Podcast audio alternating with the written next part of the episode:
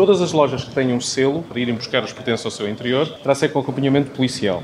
À porta do centro comercial Stop vai-se retirando o material de 105 lojas que há vários anos serviam de sala de trabalho para quase 500 músicos. Pessoas que efetivamente têm aqui dezenas e dezenas de milhares de euros investidos e que laboram aqui para criar música, para fazer trabalho cultural. É, é, é, inacreditável acordar a uma terça de manhã e percebemos que é isto que está a acontecer. A banda de Marco Castro ensaia num dos espaços deste centro comercial e foi apanhada de surpresa quando a Polícia Municipal selou a sala que usava para trabalhar. Não sei se a Câmara avisou gente aqui dentro e não nos chegou a nós, sei que nós, músicos, não sabemos de nada.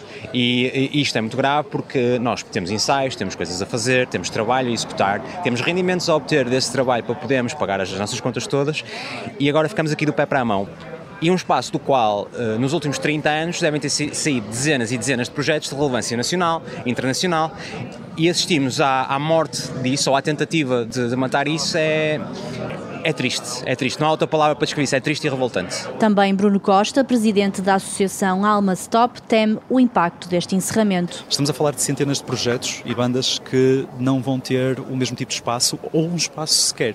E há bandas que precisam de algo assim para existir apenas. Há pessoas que têm necessidades diferentes e convergem aqui para trabalhar em conjunto e trabalhar nas suas carreiras e não vão poder fazê-lo. A Câmara do Porto encerrou estes espaços por falta de licenças de utilização. O caso arrasta-se há vários anos e o projeto exigido para o licenciamento inclui saídas de emergência e sistemas de detecção de incêndios. Mas, segundo o administrador do condomínio, Ferreira da Silva, não há dinheiro para as obras. A questão é essa, eu sempre disse claramente na Câmara que não havia dinheiro para uh, fazer, porque estamos a falar de qualquer coisa que o projeto implica 6 milhões de euros e o condomínio não tinha dinheiro. A administração diz ainda que também foi surpreendida com este encerramento e admite que nada pode fazer.